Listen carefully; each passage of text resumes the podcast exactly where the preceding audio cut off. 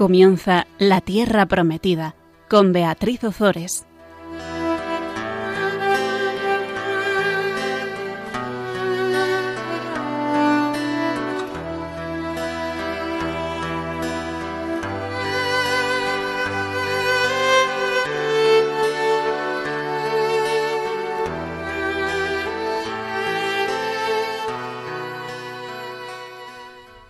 Buenas tardes, queridos amigos de Radio María. Aquí estamos con todos vosotros un miércoles más compartiendo la palabra de Dios. Buenas tardes, Fabián. Buenas tardes, Bea. Vamos a, caminar en el Espíritu. Espíritu Santo, eres, viento. Llévame, donde, quieras. Eres brisa. Déjame respirar lo nuevo. Eres fuerza. Levántame del suelo. Eres vida. Dame pasión por la vida. Eres alimento nútreme de tu savia. Eres luz, ilumíname con tus rayos. Eres calor, calienta mi existencia. Eres libertad, hazme libre. Eres fecundidad, cúbreme con tu sombra. Eres agua viva, dame de beber. Eres respuesta, dame fuerza para decir sí al Padre, al Hijo y a ti, Espíritu Santo. Pues aquí estamos con un programa más apasionante porque ahora se va a dividir el, el reino de Israel. En el programa pasado veíamos el fin del reinado de Salomón. Veíamos cómo Jeroboán, siendo siervo de Salomón, se rebeló contra el rey. La rebelión de Jeroboán contra Salomón decíamos o veíamos que obedecía a una disposición del Señor Dios de Israel, que es el rey de la historia. Este, mediante el profeta Agías, lo que hace es constituir a Jeroboán que no era descendiente de Salomón, le constituye rey de las diez tribus del norte, de las que Efraín era la más importante. También en el pasado era Dios quien designaba al rey de Israel, como en el caso de Saúl y de David. Ahora también Dios dispone quien ha de gobernar cada uno de los dos reinos, Israel y Judá, que surgen como consecuencia tanto del castigo merecido por el pecado de Salomón como de la fidelidad del Señor a su promesa. Por causa del pecado, Dios quita el reino a la descendencia de Salomón, pero porque Dios es fiel a su promesa, mantendrá en el trono un sucesor de David. Y así surgen los dos reinos. Bien, pues después de haber contado la historia de Salomón, el autor sagrado, recogiendo antiguas tradiciones, narra cómo se produjo la división del reino y cómo Jeroboán construyó santuarios idolátricos en Dan y Betel, prohibiendo a los israelitas subir a Jerusalén. Y este fue el gran pecado de Jeroboam que continuaron todos, bueno, que continuarán todos los reyes del norte. Vamos a comenzar con el capítulo 12 y vamos a leer los versículos 1 al 12.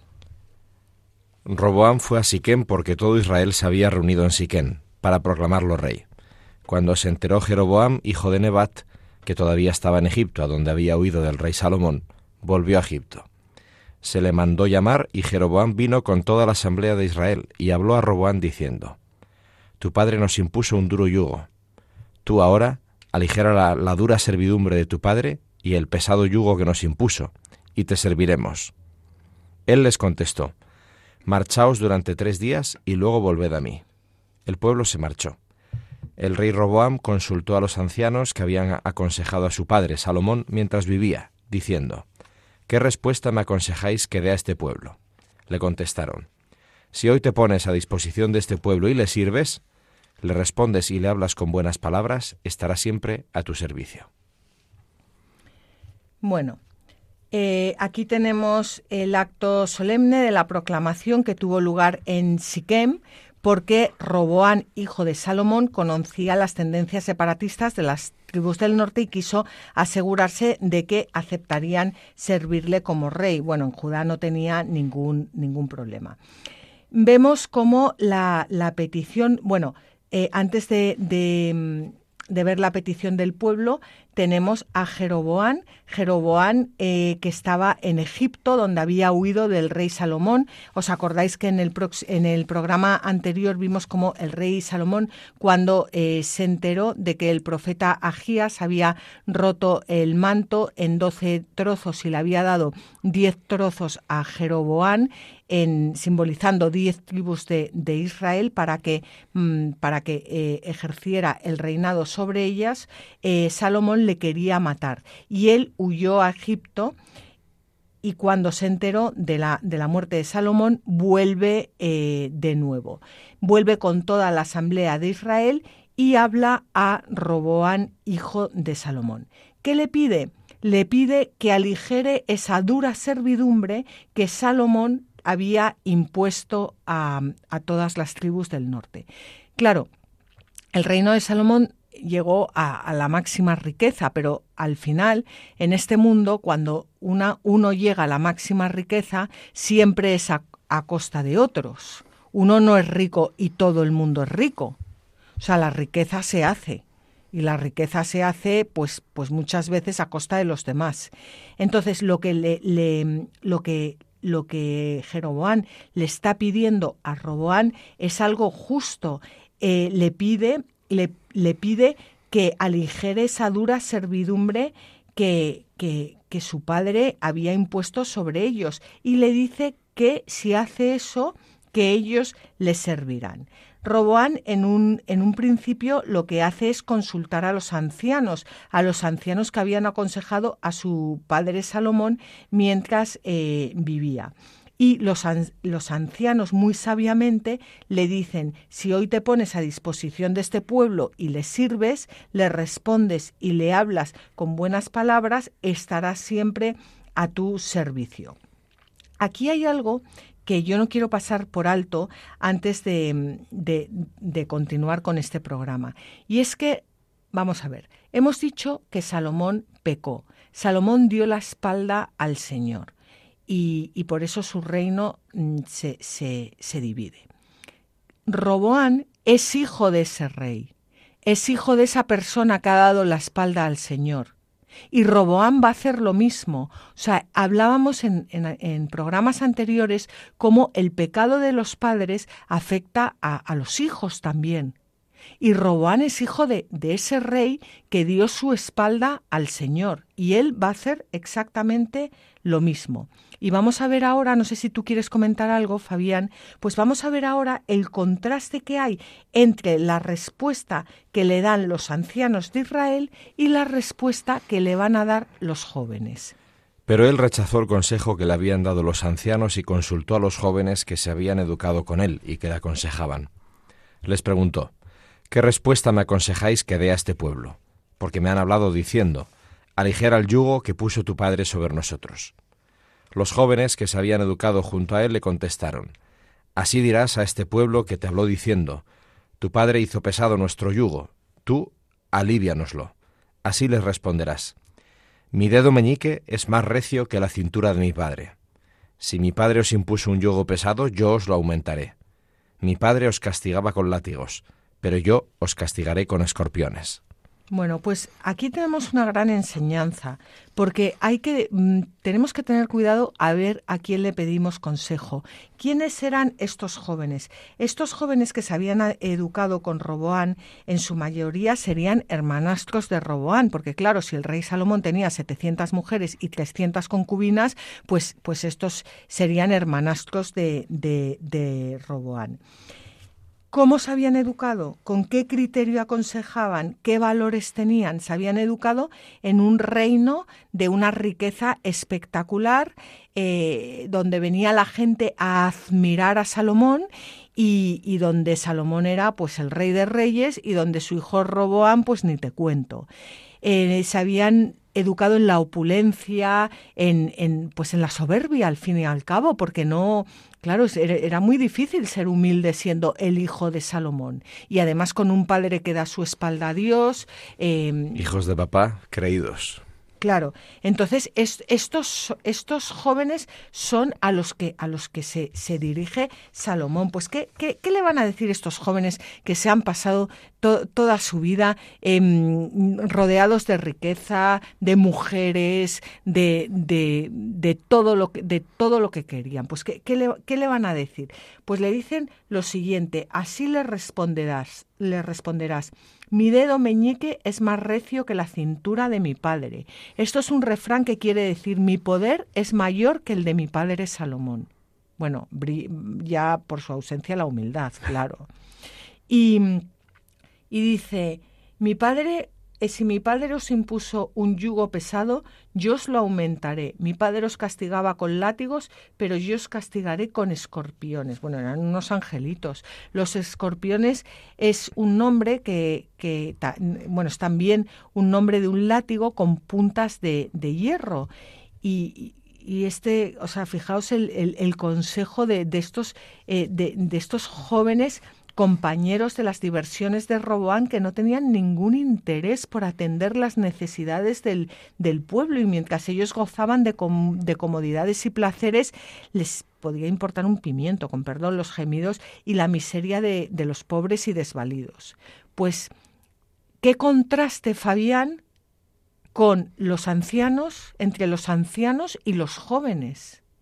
Totalmente, vamos, mm, a la vista está, no, Claro, pero a la vista está, pero no está tan a la vista, porque luego mm, en nuestra vida, ¿a quién pedimos nosotros consejo?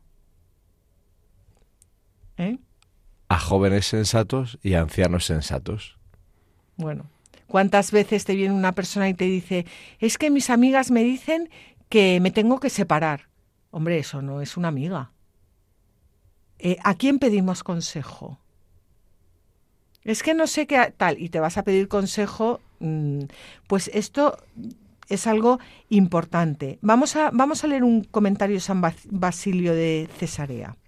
Las personas se engríen más de lo natural, no solo por causa de la abundancia, sino también por las dignidades que reciben. Se llenan plenamente de vanagloria, que es más débil que un sueño, y se rodean de un esplendor más irreal que las imaginaciones nocturnas que desaparecen con un simple movimiento de cabeza. De esta clase de necios era aquel hijo de Salomón, joven en años, y mucho más joven en la prudencia de la mente, que amenazó al pueblo de forma que destruyó su propio reino. Por eso se le quitó la dignidad que tenía. Se hizo un hombre insolente. Las fuerzas de las manos y la velocidad de los pies desaparecieron por una enfermedad del cuerpo y lo que se debilita por enfermedad también desaparece con el tiempo, porque toda carne es hierba, y toda su gloria como flor silvestre. Se agosta la hierba, se marchita la flor. Bueno, pues estos son los angelitos de, de, los jóvenes. Y a continuación vamos a ver qué responde Roboán, hijo de Salomón, a Jeroboán. Estamos, vamos a leer los versículos 12 al 15 del capítulo 12 del primer libro de los Reyes. A los tres días Jeroboam volvió con todo el pueblo ante Roboam, tal como el rey les había dicho. Volved a mí el tercer día. El rey respondió al pueblo con dureza, rechazando el consejo que le habían dado los ancianos. Les habló según el consejo de los jóvenes, diciendo, Mi padre hizo pesado vuestro yugo, y yo os lo aumentaré. Mi padre os castigaba con látigos, y yo os castigaré con escorpiones. El rey no escuchó al pueblo, porque así estaba dispuesto por el Señor para que se cumpliera la palabra que había pronunciado el Señor, por medio de Agías de Silo, acerca de Jeroboam, hijo de Nebat. Pues la narración se desarrolla en dos niveles. Por una parte, se reseñan los acontecimientos sociopolíticos que desembocan en la división del reino, pero por otra se deja constancia de que las cosas suceden así para que se cumpla lo dispuesto por el Señor sin que parezca que los protagonistas sean conscientes de ello. Digamos que el autor sagrado eh, quiere dejar constancia de la providencia de Dios que quiere nuestra salvación por encima de todo, aunque se den eh, situaciones que nosotros no entendamos, porque nuestra lógica, la lógica de Dios, desde luego, no es nuestra lógica. Hay un comentario de San José María escribe, escriba que también nos puede iluminar estos pasajes. La historia no está sometida a fuerzas ciegas, ni es el resultado del acaso, sino que es la manifestación de las misericordias de Dios Padre. Los pensamientos de Dios están por encima de nuestros pensamientos, dice la Escritura. Por eso confiar en el Señor quiere decir tener fe a pesar de los pesares, yendo más allá de las apariencias. La caridad de Dios, que nos ama eternamente, está detrás de cada acontecimiento, aunque de manera a veces oculta para nosotros. Cuando el cristiano vive de fe, con una fe que no sea mera palabra, sino realidad de oración personal, la seguridad del amor divino se manifiesta en alegría, en libertad interior. Esto es muy importante y esto ya lo hemos comentado en muchos eh, programas. Cuando el cristiano vive de fe con una fe que no sea mera palabra, sino realidad de oración personal, la seguridad del amor divino se manifiesta en alegría, en libertad interior. Así es. Es como el termómetro, ¿no? Te voy a poner el termómetro para ver si tienes fiebre, te voy a poner el termómetro para ver si estás rezando bien. ¿Tienes alegría? Pues si no la tienes, estás rezando fatal. o al menos, o al menos la capacidad de aguantar la sequedad, ¿no? Puede ser que no haya alegría muy, muy fácilmente, pero, o sea, que no salga muy espontánea, pero sí una capacidad de soportar la situación sin desesperación, paz, estas cosas, ¿no? Pues... Pero eso es alegría, eso es una alegría del corazón. O sea, la alegría Bien, quería decir no, no, la sonrisa profiden y la carcajada fácil, sino, sí. La alegría de verdad en, en Dios y en saber que, que uno está haciendo lo que, lo que Dios le pide y que está donde tiene que estar y que está cumpliendo la voluntad de Dios. Sí, que tiene que ver con una sonrisa tierna. Eso. sí es posible, eso sí es signo exacto. ¿Ves? Eso me gusta que acabas de decir, porque ¿quién tiene una sonrisa tierna? La Virgen. Y eh, incluso a mí esto es algo también que he meditado mucho. Cuando estaban crucificando a nuestro Señor Jesucristo, un sufrimiento bestial. Imagínate una madre ver cómo crucifican a su hijo y más la Virgen María, ¿no? Pero, pero también en el corazón esa alegría en Dios de saber que el plan de Dios se estaba llevando hasta el final. No le, no, lo que no le hubiera producido ninguna alegría, bueno, ni, ni a ella ni a ninguno de nosotros, es que Jesucristo se hubiera bajado de la cruz y hubiera dicho, mira, paso. Es la, la alegría del saber que se está cumpliendo la voluntad de Dios, aunque vaya de la mano del sufrimiento. Y, y de la no comprensión, o sea, no sé si una madre es capaz de entender la crucifixión de su hijo habiendo recibido las profecías, ¿no? De este será grande, será llamado hijo del Altísimo y tal. Y ahí lo tienes, como un maldito fuera de la ciudad, con un rótulo escrito por los romanos, machacao, masacrado, con la cabeza perforada, las los muñecas perforadas, tal. Pero efectivamente, la serenidad de una señora, ¿no? María significa señora en arameo, en hebreo. La dignidad de la señora que dice, pero el Señor es más fuerte que la muerte. Pero yo no me lo imagino. ¿eh? Ya, bueno, muchas horas de oración. Muchas horas. Sin duda. bueno, pues vamos a ver, vamos a ver ahora, vamos a entrar en un momento importantísimo que es la escisión de las diez tribus versículo 16, capítulo 12, primer libro de los Reyes. Cuando todo Israel vio que el rey no les hacía caso, el pueblo respondió al rey diciendo, ¿Qué tenemos en común con David? ¿Qué heredamos con el hijo de Jesé? A tus tiendas, Israel. Preocúpate ahora de tu casa, David. E Israel se fue a sus tiendas. ¿Qué tenemos en común con David? Son palabras que expresan la separación de la casa de David.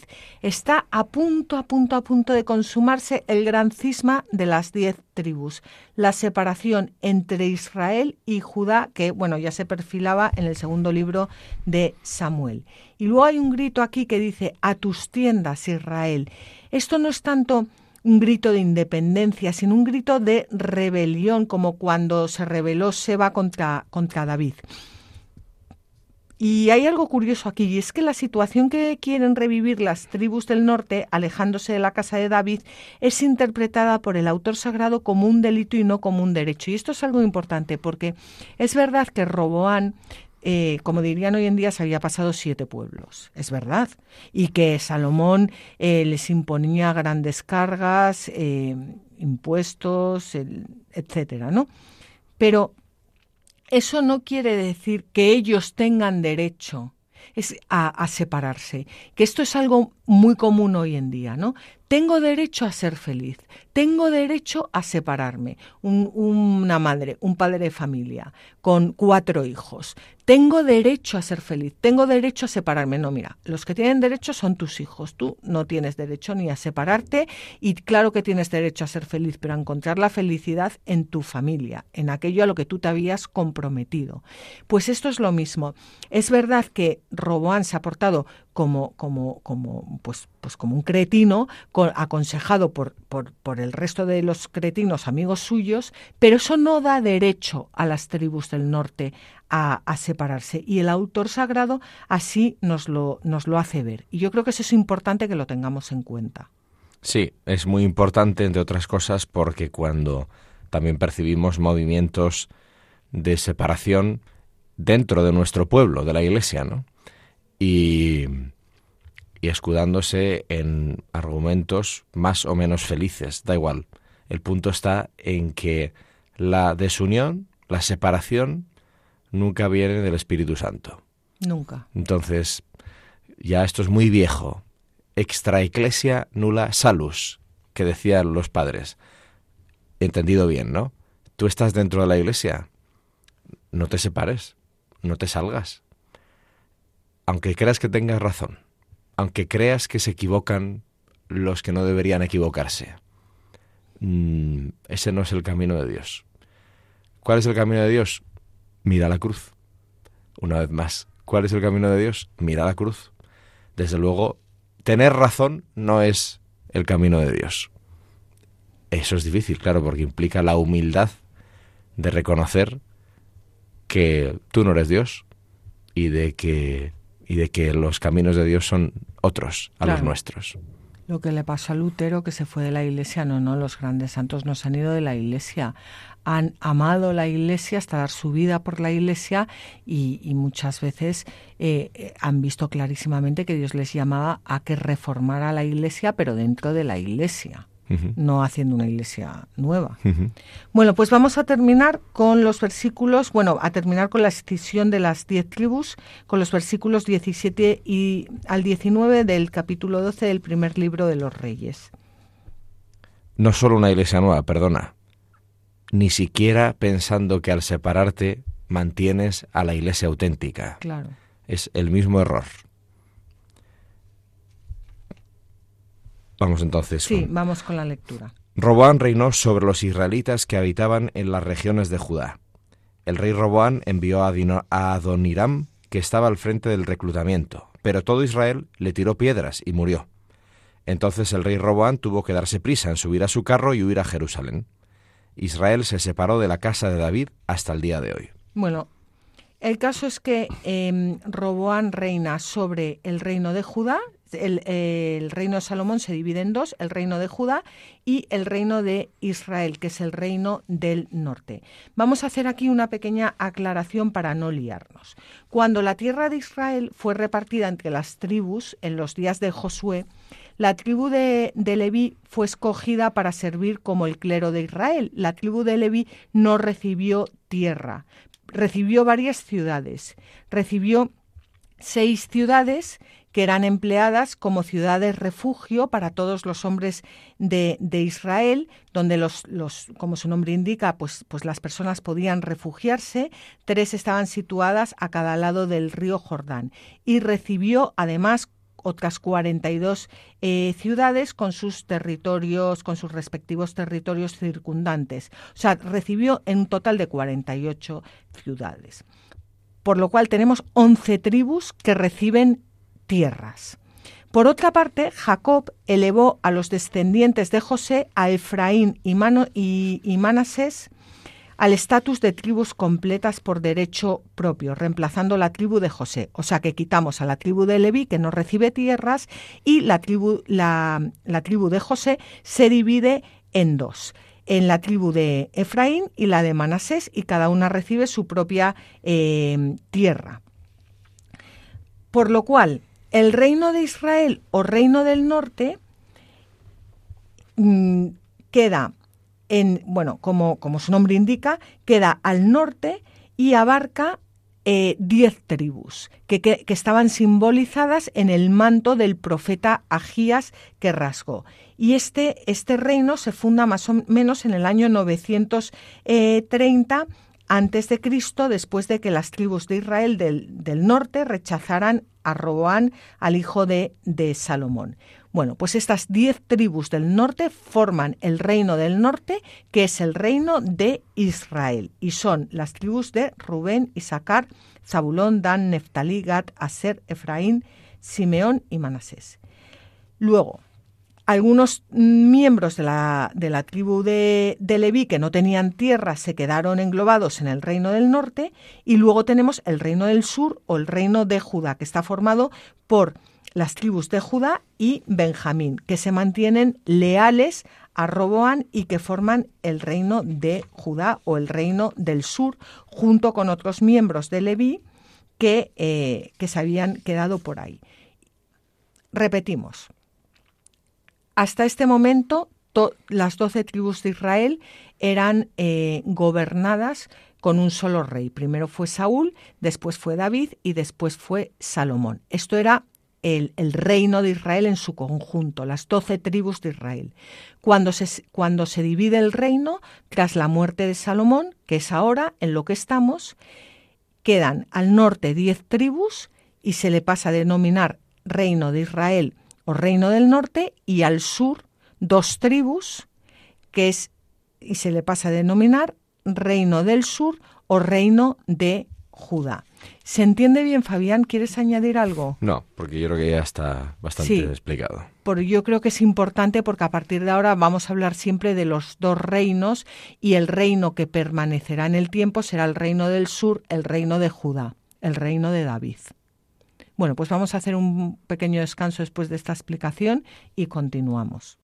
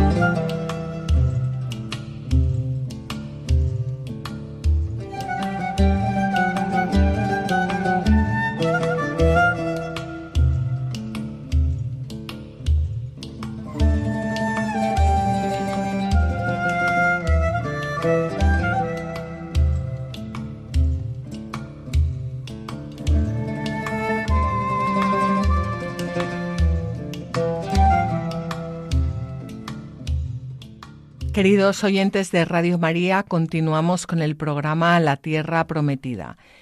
Estamos al micrófono Fabián Melendi y Beatriz Ozores. Estábamos hablando de la escisión de, bueno, de, la división, perdón, de la división del, del reino de Israel, que tras la muerte de Salomón queda dividido en el reino del norte o reino de Israel, que abarca diez tribus, y el reino del sur o reino de Judá, que abarca dos tribus y que es el, reino en el que nacerá nuestro Señor Jesucristo, el, el reino de David. Vamos a pasar ahora a leer los versículos 20 al 24 del capítulo 12 del primer libro de los Reyes que nos van a explicar cómo Jeroboán es nombrado rey de Israel, rey de, del norte. Vamos a leerlo. Cuando todo Israel se enteró de que había vuelto Jeroboam, enviaron a llamarle ante la asamblea y lo proclamaron rey sobre todo Israel. Nadie siguió a la casa de David excepto la tribu de Judá, ella sola. Roboam llegó a Jerusalén y reunió a toda la tribu de Judá y a la tribu de Benjamín, ciento ochenta mil guerreros escogidos, para luchar contra la casa de Israel y restaurar la realeza de Roboam, hijo de Salomón.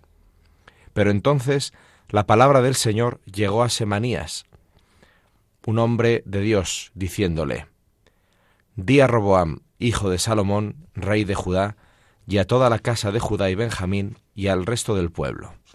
Así dice el Señor, No subáis, ni peleéis con vuestros hermanos israelitas, que cada uno vuelva a su casa, pues esto ha sucedido por disposición mía. Ellos obedecieron la palabra del Señor y se volvieron según la palabra del Señor. Estaba mientras leías esto, eh, Fabián, y por aterrizar un poco el texto, estaba pensando cómo, o sea, la reacción de, de Roboán, hijo de Salomón. Eh, Roboán llega a Jerusalén, reúne a la tribu de Judá y a la tribu de Benjamín, que son las dos tribus que forman el reino, su reino, el reino del sur, para luchar contra la casa de, Israel y, o sea, para luchar contra las diez tribus del norte y para restaurar la, eh, su realeza.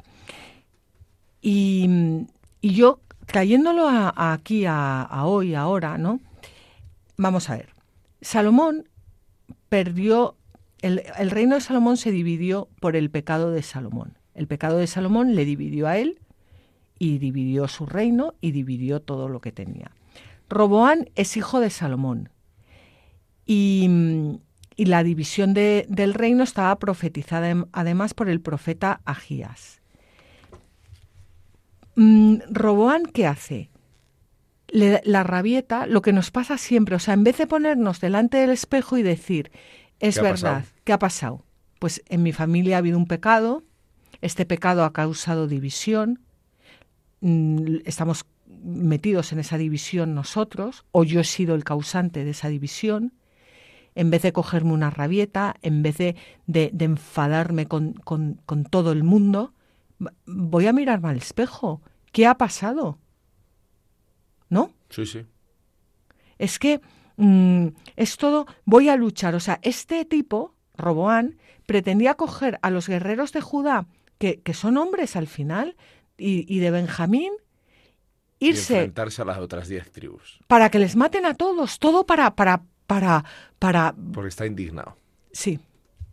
Y esto lo vemos hoy en día constantemente, pero constantemente. El otro día me decía una persona, es que el problema es eh, fulanito.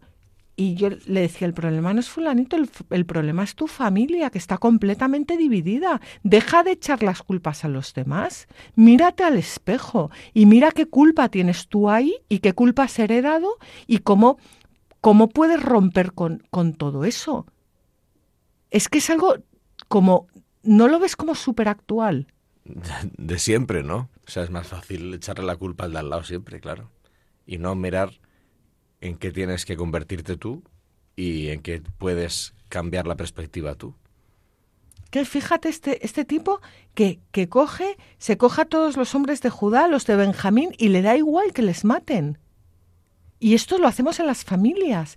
Te coges a los hijos, te coges a tal, te pones a luchar contra la otra persona y te da igual que mueran de pena. Te da igual. Pero eso sí, yo tengo la razón. Sí, sí. Y a la tumba me voy con mi razón. Y al infierno me voy con mi razón. Eso sí. Y yo gano, sí. Bueno, pues las, las tribus del norte, ya separadas de la casa de David, proclaman rey a Jeroboam de forma parecida como en otro tiempo fue proclamado em, Saúl por, por aclamación eh, eh, popular. Y, bueno, hemos visto la, reacción de, de Roboán y también hemos visto cómo le, le dice el Señor, hijo mío, eh, olvídate, no vayas a pelear, no, no, no vayas, mm, no, deja a tus hombres, que cada uno vuelva a su casa. Esto ha sucedido por disposición mía, no es que sea culpa del Señor, pero pero ha, sucedido por disposición del Señor, pues el Señor, al Señor le sirve la historia para, para sacar un bien, un bien mayor. Mm,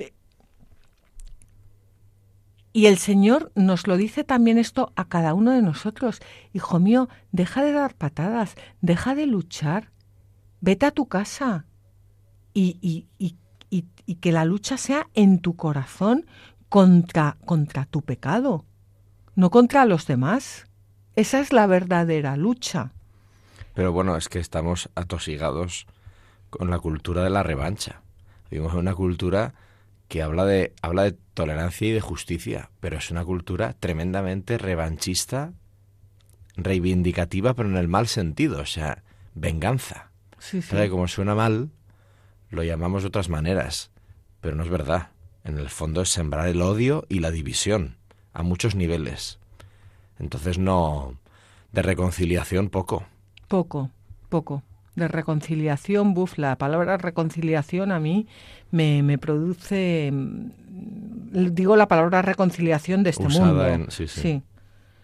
Bueno, pues vamos a, leer un, un comentario de San Jerónimo. Leemos en el libro de los reyes que bajo el reinado de Roboam, hijo de Salomón, Jeroboam, hijo de Nebat, segregó el pueblo y condujo a diez tribus hasta Samaria.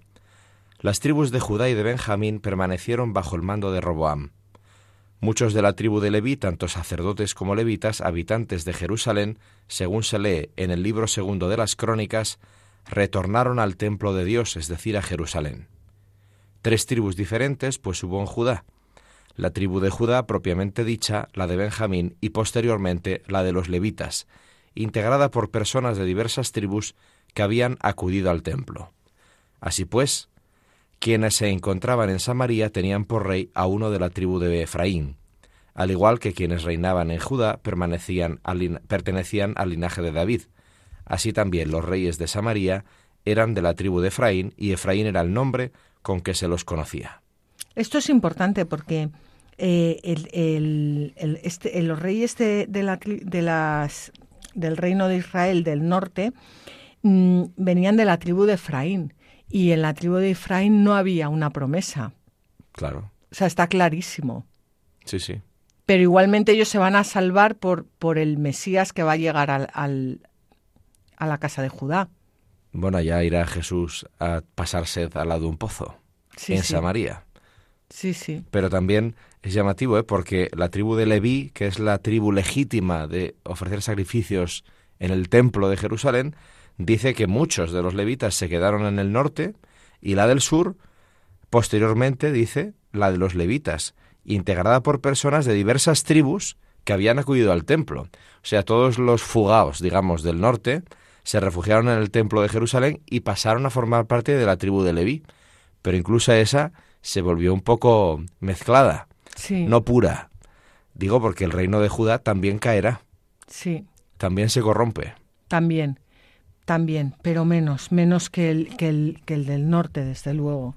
Pues esto también es importante porque ya en los tiempos de nuestro Señor Jesucristo, en el Nuevo Testamento, cuando se habla de los judíos, son estos, los que vienen de, del reino de Judá. Sí, y que luego al ser deportados en Babilonia repueblan todo lo que es Palestina, norte y sur también, sí, sí y se les llama judíos desde la vuelta del exilio. Sí, repueblan el templo de Jerusalén y repueblan el reino de Judá, el del norte. Mm, no les dejan tanto, pero también se mezclan un poquito la enemistad con los samaritanos y Galilea más, por eso a los galileos les consideraban judíos, pero sospechosos. los samaritanos estaban perdidos directamente. Bueno, pues vamos aquí con el pecado de, Jeroboán, que no tarda. versículos 25 al 27, capítulo 12, primer libro de los Reyes. Jeroboam fortificó Siquem en la montaña de Efraín y residió allí. Después salió de Siquem y fortificó Penuel. Jeroboam se decía para sus adentros, ahora el reinado podría volver a la casa de David. Si este pueblo sube a ofrecer sacrificios al templo del Señor en Jerusalén y su corazón se vuelve hacia su señor Roboán, rey de Judá, me matarán, y se volverán con Roboán, rey de Judá. Fíjate, este, eh, Jeroboán, ¿qué hace? Fortificar, que es lo típico que hacen las personas que tienen miedo fortificar, fortificar sus posesiones, apartar a los suyos de Dios, no vaya a ser que se conviertan y dejen de, de servirle. Él, él tiene, tiene miedo de que su reino Em, vuelva a la casa eh, de David, porque el templo de Jerusalén está en el reino de Judá y claro, tiene miedo de, que, de que las diez tribus del norte vayan al templo, que, es, que, es, lo normal, claro, que vayan al, templo de Jerusalén y que cuando lleguen al templo de Jerusalén digan yo me quedo, que hago separado. Em, bueno, pues este, este pecado, eh, este, este, este pecado es mm, el primero de muchos que, como dice Orígenes, les llevará al destierro. En tiempos de Roboán, el pueblo fue dividido en un reino de diez tribus bajo el mandato de Jeroboán y en uno de dos tribus bajo Roboam. Los sometidos a Jeroboam fueron llamados Israel, Judá los que estaban bajo el mando de Roboam. Y esta división del pueblo, si nos atenemos a la historia, se ha mantenido hasta el día de hoy. No conocemos, en efecto, ningún acontecimiento histórico que haya reunido a Israel y a Judá en un mismo reino. Israel, el Israel de Jeroboam y de sus sucesores, pecó el primero y más, y pecó de tal manera, en comparación con Judá, que fueron condenados por la providencia a estar cautivos entre los asirios, como dice la Escritura, hasta hoy. Después de esto, pecaron también los hijos de Judá y fueron condenados a la cautividad de Babilonia, no hasta hoy, como Israel, sino durante setenta años, predichos por Jeremías y recordados por Daniel. Bueno, esto es importante porque, vamos a ver, Jeroboán ha, dicho, o sea, el pecado de Jeroboán es que ya va al máximo.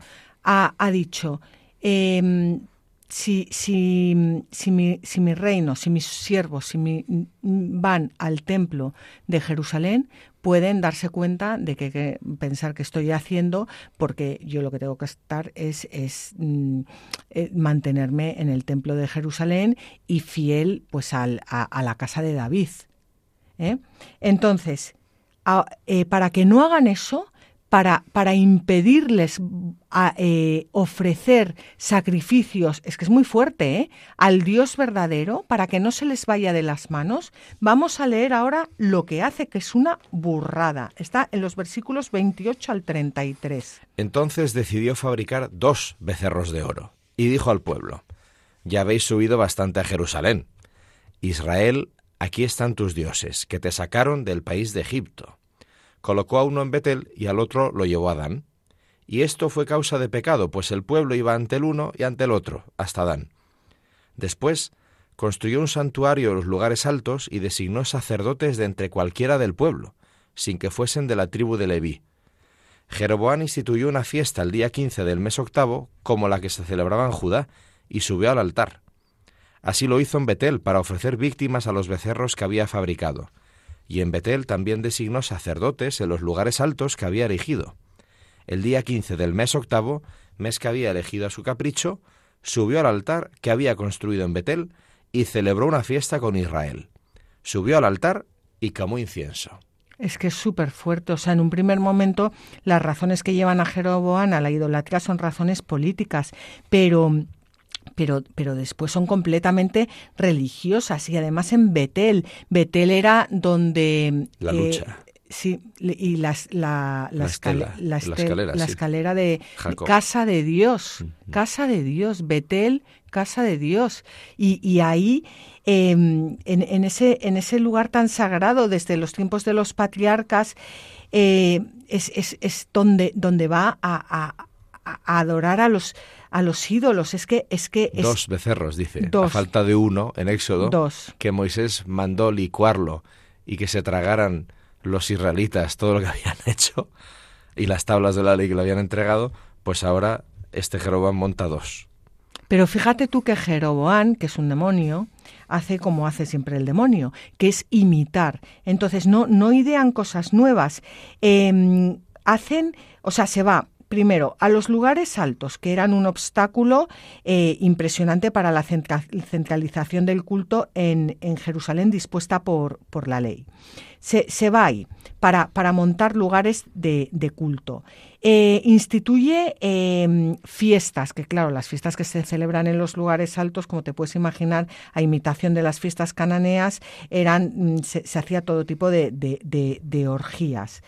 Elige a lo peor del pueblo para ejercer el ministerio sagrado, porque desde luego los levitas, la mayoría, claro, huyeron corriendo al, templo de Jerusalén.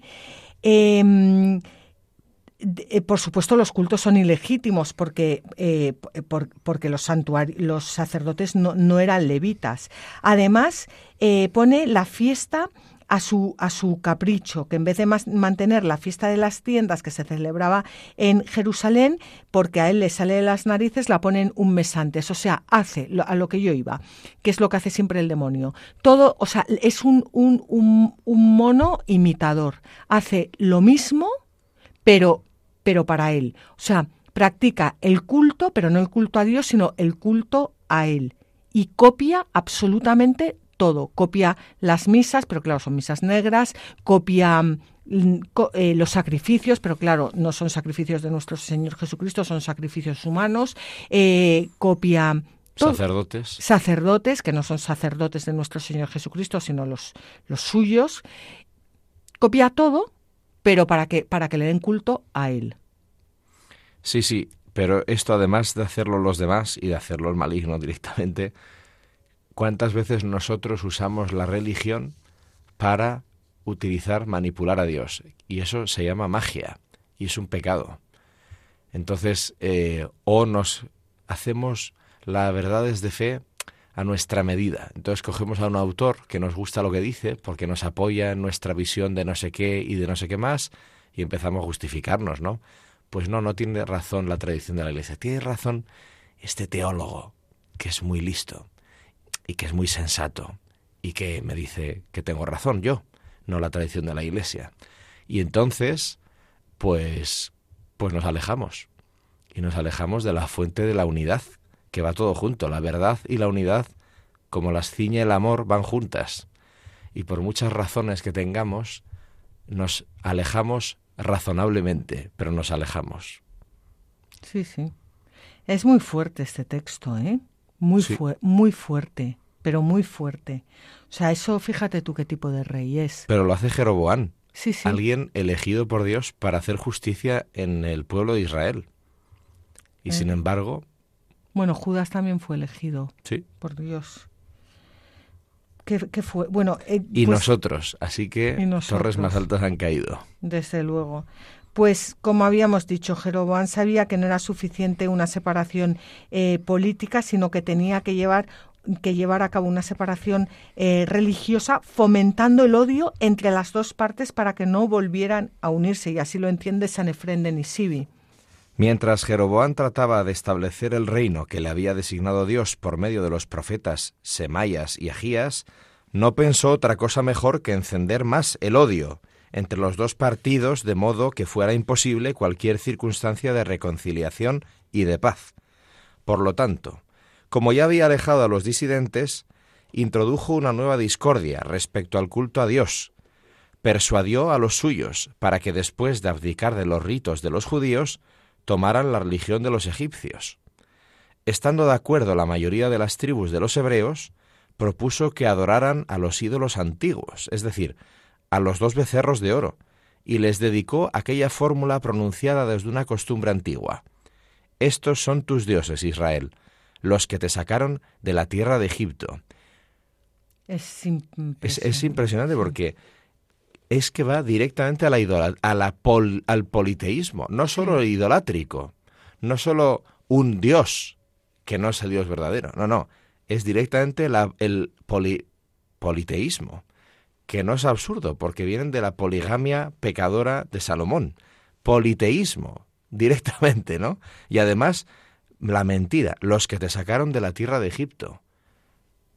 No, no los sacaron de la tierra de Egipto. Ponerse en lugar de Dios. Exacto.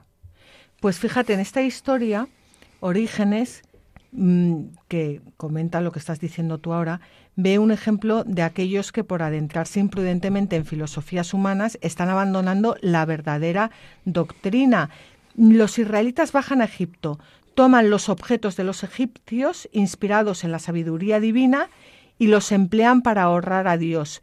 Pero, pero, la Sagrada Escritura, dice Orígenes, ha querido demostrar simbólicamente que para algunos ha sido motivo de mal el haber habitado junto a los egipcios, es decir, junto a la ciencia del mundo, después de haber sido educados en la ley de Dios y en el culto que presentaban a Dios los israelitas. En efecto, Jeroboán, mientras vivió en la tierra de Israel y no gustó el pan de los egipcios, no fabricó ídolos. Pero cuando, huyendo del sabio Salomón, bajó a Egipto como huyendo de la sabiduría de Dios, emparentó con el faraón y aunque después volvió a la tierra de Israel, lo hizo para dividir al pueblo de Dios y obligarla a decir, estos son tus dioses.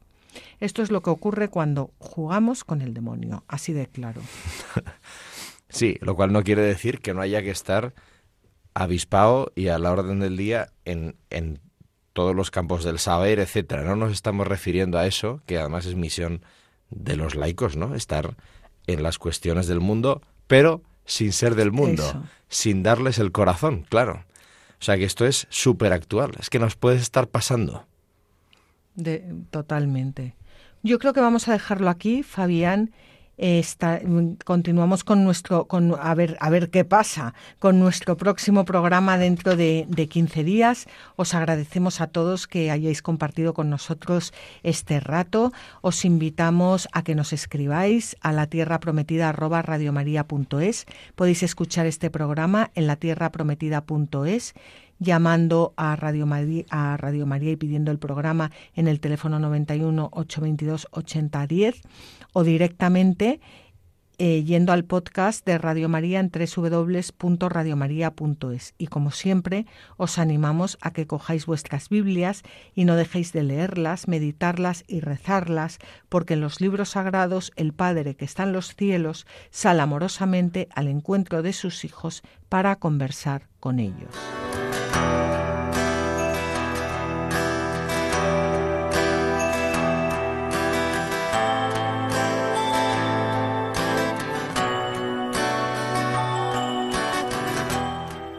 Así concluye La Tierra Prometida con Beatriz Ozores.